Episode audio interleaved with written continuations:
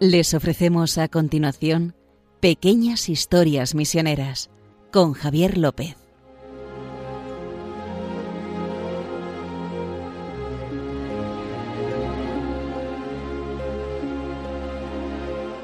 Bueno, ¿qué tal? Estamos a la vuelta de algunas vacaciones, algunas que hayamos tenido, y seguimos eh, este curso con pequeñas historias misioneras. Acompaña, como siempre, Justo Amado, el director de Mepres. ¿Qué tal, Justo Amado? ¿Qué tal, Javier López? Espero que hayas descansado estos días. Sí, la verdad es que las vacaciones ya sabes que el que no descansa es porque no quiere. Eso es. Y son muy necesarias, también hay que estar descansado. Y nada, nosotros eh, continuamos aquí en Obras Misiones Pontificias eh, en este año, que sigue siendo el año 2022. Seguimos a hombros de gigantes. Y antes de empezar les voy a recordar como siempre eh, la forma que tienen de colaborar en el programa o, sugiriéndonos cosas o dándonos vuestro cariño y apoyo como habéis hecho muchos eh, habitualmente. Es a través del correo electrónico historiasmisioneras@radiomaria.es. Repito, historiasmisioneras@radiomaria.es. Y si quieren escuchar eh, algún programa que se hayan perdido, ya saben que en el podcast, en el, cualquier buscador de Google, poniendo pequeñas historias misioneras Radio María, directamente le llegan al podcast de Radio María. Dicho esto, justo, que no me he confundido, aquí tenemos nuestra hucha por si pasa no has tenido que meter en la hucha del Domun, no has tenido que meter, no he tenido que meter en una moneda, pero no me importaría si me equivoco porque las personas se equivocan y es bueno rectificar. Eh, vamos a seguir, como he dicho antes, a hombros de gigantes y hemos hablado...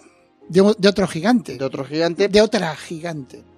De otra gigante que tiene algo que ver con este año pero, pero bueno, vamos a ponernos en contexto. Venga, ponnos en contexto de que nos gusta esta historia de niños y de cosas. Piensen en el siglo, siglo XVI o por ahí, esos. Hace, hace siglos, ¿no? Pues resulta que dos hermanitos, ella tiene siete años y él nueve, pues eh, dicen, oye, ¿por qué no, no, no nos vamos a tierras de infieles? ¿Sabes? A predicar el Evangelio y si nos matan, pues damos la vida por Dios. O sea, fíjese qué mentalidad en aquella época. Claro, la época de tierra infieles era muy... Sí, siglo XVI, ¿no? Eh, eh, entonces, oye, que lo, que, lo, que lo piensan y lo hacen. Ella parece ser que es la que tira. Y entonces dicen, pero para que no se den cuenta, si quieren, nos levantamos mañana temprano y nos vamos. Sin que nos pillen. Sin que nos pillen. Entonces se levantan temprano, con la madrugada, salen de la casa, salen de las murallas de la, de la ciudad, cruzan el río, porque ellos estaban convencidos que una vez pasado el río, ya eh, aquello ya era abierto el mundo. No, ya, ya hemos llegado, o sea, en cuestión de media, hora estamos ya en, en faena, ¿no? Entonces, eh, eh, entonces bueno, pues, y lo hacen, ¿no? Imagínate la familia, cuando se despiertan y y los dos críos no están, como si nos hubiera ocurrido a nosotros, ¿no? Que somos padres de familia que no estuviera, pues han largado. Y toda la familia buscándolo, y al final eh, un tío suyo que salió a caballo los encontró, ¿no? Eran, se llamaban Teresa, Teresa de Jesús. y, su hermano Rodrigo, ¿no? lo curioso es que cuando volvieron, eh, ha sido ella, ¿sabes? la verdad es que por, los escritos de Santa Teresa de Jesús y por, su legado, seguro que fue ella, ¿sabes? Seguro que fue ella, vamos. Puede ser, puede ser. Entonces, en la famosa historia esta de, que se fueron a, que querían irse a tierras de moros. Sí, pero bueno, lo que querían era ir a predicar el Evangelio. ¿Sabes? En el fondo, ser misioneros. ¿No? Y es Santa Teresa de Jesús, que como ustedes saben, eh, fue canonizada con San Francisco Javier, con San Ignacio, con San Felipe Neri y con San Isidro. Eh, Otros españoles y sí, hace, hace 1622. 400 hace, años. Hace 400 años. Y por eso que en, Ávila han estado o sea, como fuerte, fiesta fuerte, etcétera. Vamos, que se, lo, se lo merecían, ¿no? Porque es que es que, eh, ¿a qué viene esto? Dice, porque Santa Teresa de Jesús fundó eh, eh, pues el Carmelo Descalzo. Es verdad que también fundó la rama masculina, que hay que pensar que dos, años dos o tres años después de su muerte ya estaban mandando misioneros a México, al Congo, a la India, etcétera. O sea que no era, no era ni mucho menos. Parece que cuando se fundó el primer monasterio de los frailes descalzos, eh, que estaba un tal San Juan de la Cruz. un tablero. o sea, yo creo, en mi opinión, San Juan de los escritos de San Juan de la Cruz, a mí es que cada vez que hablo de él me pongo... Los escritos de San Juan de la Cruz son una prueba de la existencia de Dios. Pero bueno, eso es mi opinión, absolutamente. o sea, si uno lee la, poesía, si uno lee la poesía de San Juan de la Cruz, se da cuenta que Dios existe, seguro. Bueno, eh, perdón este, este paréntesis. Entonces, cuando fundaron el primer monasterio, eh, Santa Teresa se pasó por allí para que eh, tuvieran siempre una proyección, los frailes tuvieran una proyección de predicación, o sea, que no se hicieran, que no eran cartujos, que no se cartujaran, ¿sabes? Que no se quedaran ahí. que, no. Entonces, eso por un lado. Y segundo, eh, todos los escritos de Santa Teresa de Jesús y la espiritualidad carmelitana que, ella transmitió y que la heredó una tal Teresa también del Niño Jesús y que es la patrona de las misiones, es que es eh, eh, absolutamente misionera, ¿sabes? Porque ahí eh, me acuerdo que en, el creo que es el libro del camino que dice que, que, parecía parecíame que mil vidas pusiera yo para remedio de un alma. O sea, eso yo soy capaz de gastar de morirme mil veces para salvar un alma. Que, vamos, que eso si hay algo más misionero que eso. Y de bueno, pero de hecho también las carmelitas tuvieron una proyección porque 20 años después del fallecimiento de Santa Teresa, en 1582, eh, ya estaban en, el pueblo de Los Ángeles. O sea, el primer monasterio fuera de España y de, Europa se, funda allí en, la Puebla de Los Ángeles, que, es, que es el monasterio más antiguo para que la gente diga, toda América. tú y yo lo sabemos, pero... El monasterio contemplativo más antiguo de América, fíjate, 1582 pues sería 1602 o una cosa así, en, la hermosísima ciudad de Puebla de Los Ángeles, vamos. Parece, parece increíble, ¿verdad? Qué, qué preciosidad de ciudad. Es muy bonita. Yo no he estado. Ah, pues es, preciosa, es preciosa. Y entonces, eh, y ahí se fundó ese monasterio.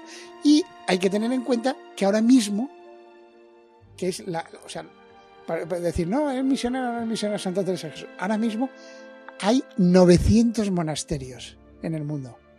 Muchísimos. Carmelitas. Sí, carmelitas, no, no estamos hablando de las clarisas, de la... Que, 900 conventos carmelitas, en el mundo. En el mundo. Piénsenlo, 900 Son muchos, ¿eh? O sea que prácticamente, yo veo, por ejemplo, a mí me impresiona en países como Vietnam, donde tienen prácticamente las, las archidiócesis de Vietnam tienen su, su monasterio y casi todas las diócesis. Porque sin eso, ¿qué, decía ella también? Dice, ¿qué, ¿qué, puedo hacer? Dice, para hacer eso de las mil, de, de, que daría mil vidas, dice, pues lo poquito que puedo poner yo es seguir los consejos evangélicos, o sea, de pobreza, castidad y obediencia. Y después les decía que para eso están son el corazón, las, contemplativas son el corazón de la misión. Le, decía también Santa Teresa que, a ver qué trataban con Dios o, o en qué se distraían, le decía a sus hijas, ¿no? Le decía porque no es tiempo de tratar con Dios negocios de poca importancia. De lo único que tenía que tratar es de la salvación de las almas. O sea, de, rezar por los demás. De lo importante. De lo importante. ¿Sabéis? De lo importante que en el fondo eh, eh, nosotros sabemos que es lo importante. Aquí coincide mensaje, mensajero enviado.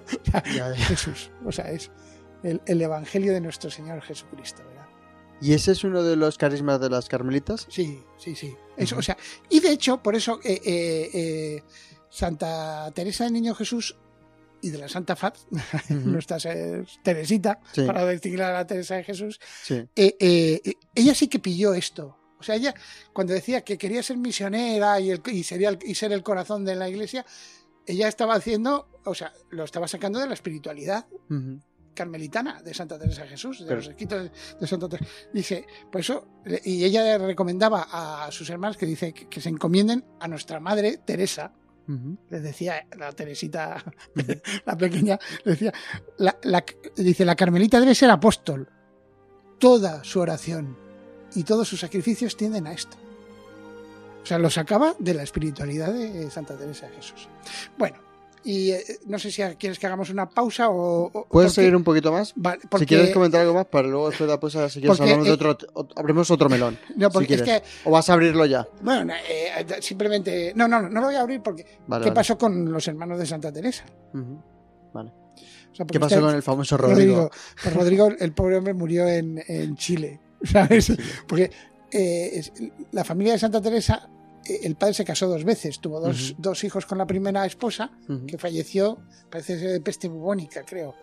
y, con la segunda, la madre de Santa Teresa, tuvo diez. Y todos los hijos varones se hicieron militares. De hecho, el mayor del primer matrimonio murió en Italia, luchando. Y Rodrigo, el que se fue de aventuras con, pues murió, fíjate, en Chile, luchando con, creo que contra los mapuches. y, y, después Vamos.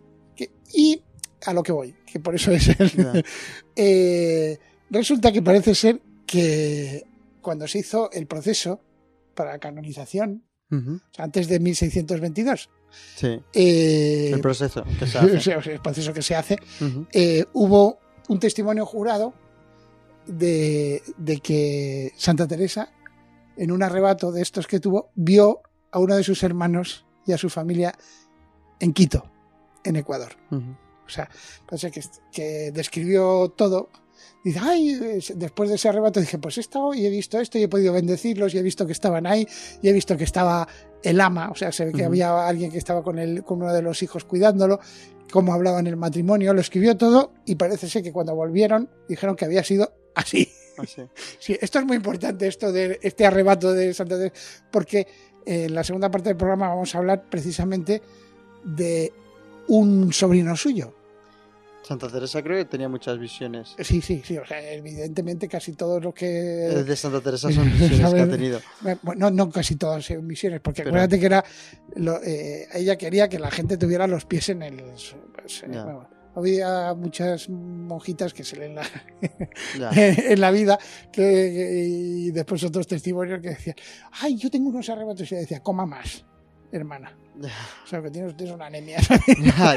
era, una, era una mujer recia, dura, fuerte. Y de hecho, cuando eh, eh, creo que fue en, hace, en 2015 se celebraron los 500 años del nacimiento. Y entonces em, se puso el. Eh, o sea, se, paseó el bastón de Santa Teresa, con el que había dado la vuelta a toda España fundando conventos. Sea, pues una forma de. porque era la monja andariega. O sea, que era una. Eh, a veces puede alguno de no, es que es mística y entonces está en el aire. No, no. Era mística, pero clavando el bastón en tierra. ¿sabes? Bueno, pues hoy, como para descansar un poco y tener un poco de música bonita y contemplativa, tenemos una canción de Julie y Josh, que es un matrimonio que hace música católica, que a lo mejor lo conocen aquí, que tiene un canal de YouTube con 3000 con más de 3000 seguidores y en su canal de Spotify lo escuchan como 30.000 personas todos, todos los meses a canciones suyas. Y la canción es Nada te turbe de Santa Teresa de Ávila, que viene muy al pego, justo para el tema. y es muy bonita. Entonces vamos a escuchar un momento esta canción y luego continuamos.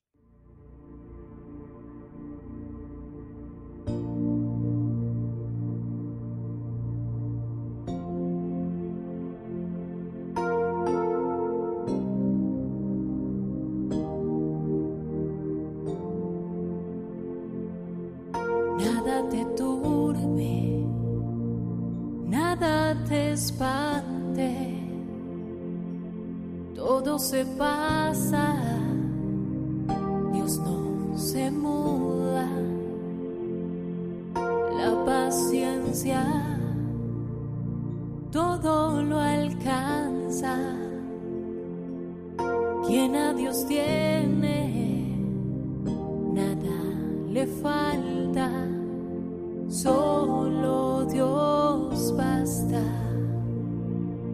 Nada te turbe te espante, todo se pasa, Dios no se muda, la paciencia todo lo alcanza, quien a Dios tiene, nada le falta. Solo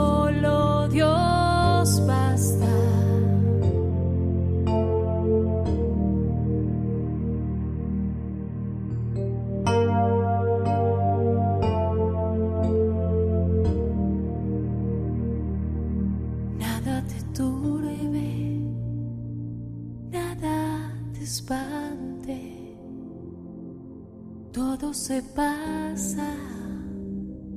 Dios no se muda,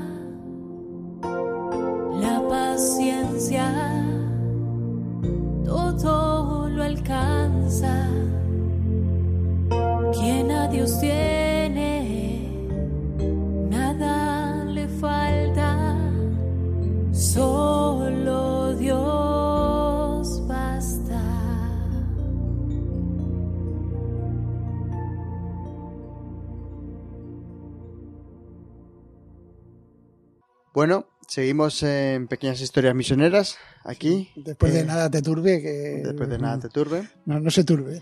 Con Justo Amado, director de OMPRES aquí de OMP, y un servidor, Javier López.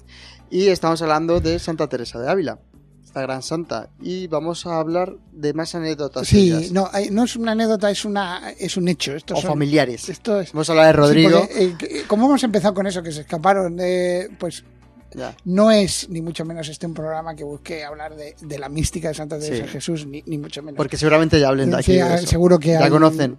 Eh, pero eh, es más bien anecdotario, como dices tú en el fondo.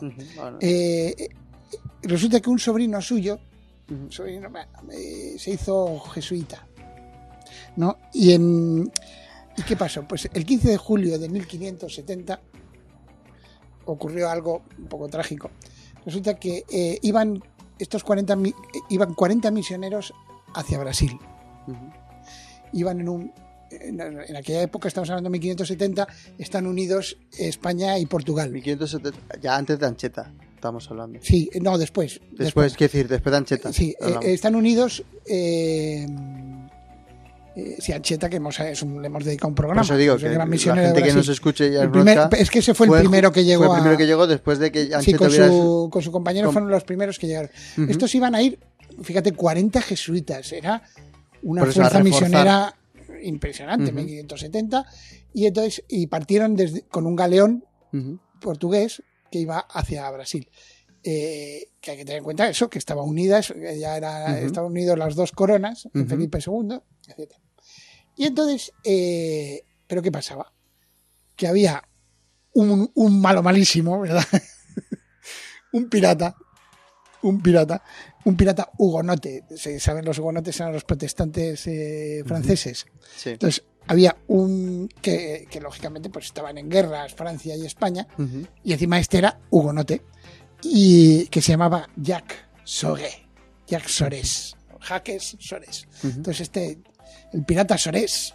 Soré el pirata Soré pues eh, o sea, eh, estaba precisamente a, cog- a- a pillar a, a todos los barcos portugueses y españoles que pudieran entonces se enteró del barco este. ¿no? La, el, el galeón Santiago se llamaba, que llevaba misioneros y salió en persecución del barco. Entonces parece ser que se pararon en Funchal, en Madeira, y después y, y ya después iban hacia las Canarias. Y por eso, y al final los pillaron. O sea, parece que pillaron al barco. Eran seis barcos contra uno, también es verdad. Y hubo una lucha terrible. Lo- Los portugueses lograron rechazar tres veces el asalto, pero al final eh, cayeron. cayeron.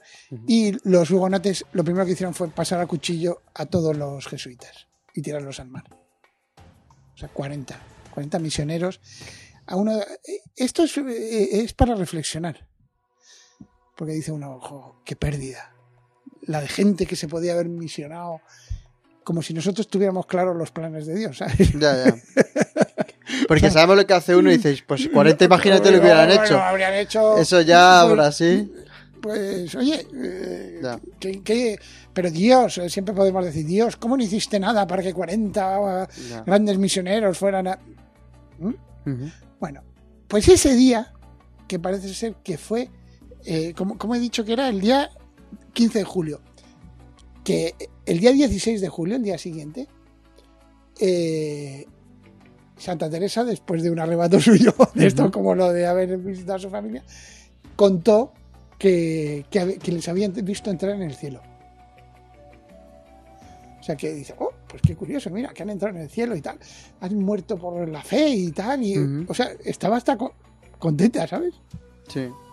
Y después, cuando, cuando se supo la historia, porque, eh, claro, a los jesuitas los mataron, pero el resto, y el galeón y tal, eh, se hicieron con lo que llevaba, se hicieron con el barco, y a los, al resto de los tripulantes los desembarcaron en Portugal. Llegaron a Portugal al final.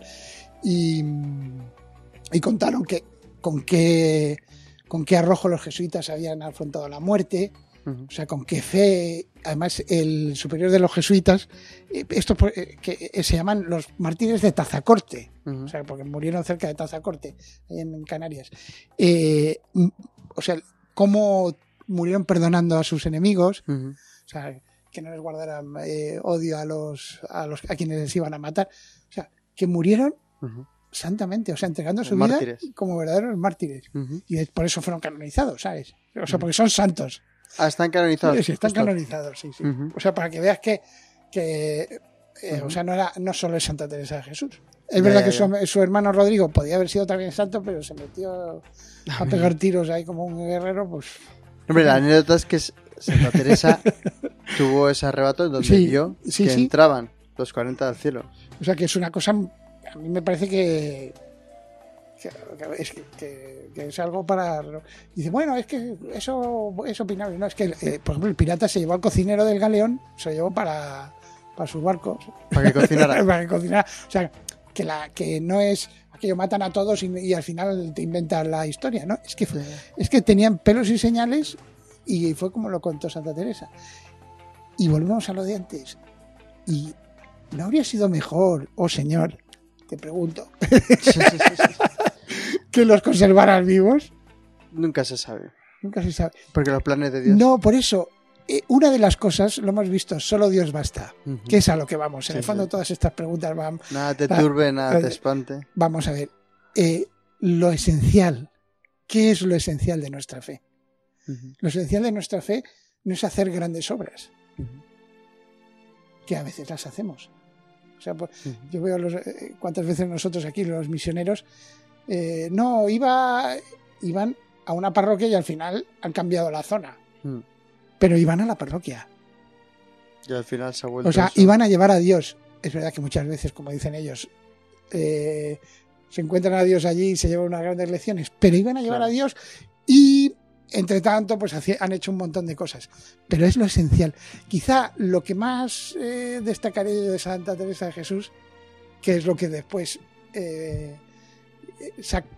saca a la luz Santa Teresita del Niño Jesús, es lo esencial, que es Dios. Y la salvación de nuestros hermanos es lo único que importa. No según nosotros pensamos, ¿sabes? Sino según quiere, como decía ella, el divino esposo. Y los planes de Dios son, son otro mundo, ¿verdad? Pues bueno, yo creo que ya no hay tiempo para más ya en este capítulo de, de hoy. Eh, hemos hablado ya de muchos de los 400. Nos faltaría hablar de Felipe Neri, que no hemos hablado. bueno, es verdad. Pues ese, ese, también me merecería. Y de San Isidro del Labrador tampoco hemos hablado. Sí, pero, el de San Felipe Neri, ese de pues, prefiero el paraíso. O sea, cuando tengas que optar. No, igual no le dedicamos un programa, pero. Pero no sé, hemos hablado ya de muchos. Acuérdate eso, prefiero el paraíso. Cuando tengas una duda sobre voy a pecar, no sé qué, ¿Qué dices? Prefiero el, paraíso. San Felipe Neri. Que también está ahí en, la, celebrando los 400 años de, canonización. Bueno, pues ya saben que si quieren mandarnos alguna sugerencia o comentarnos cualquier cosa, en historiasmisioneras.radiomaria.es nos pueden escribir. historiasmisioneras.radiomaria.es Y si quieren escuchar algún podcast, ya saben que en Google, poniendo el el este, quieres meterlo porque he dicho pequeño. es que no tienes errores, entonces no sé si yo si, lo voy a meter. Mete la moneda porque sí, he dicho al principio pequeñas historias, sino es historias misioneras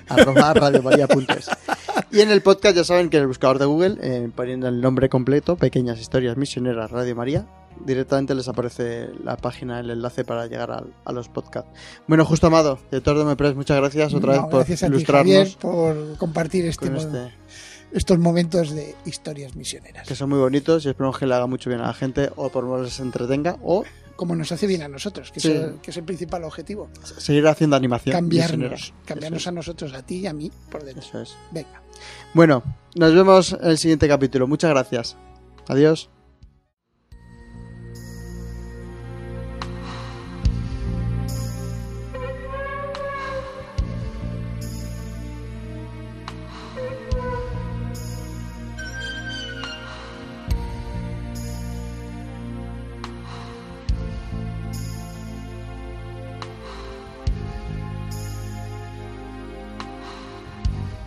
Han podido escuchar en Radio María Pequeñas Historias Misioneras, un programa dirigido por Javier López.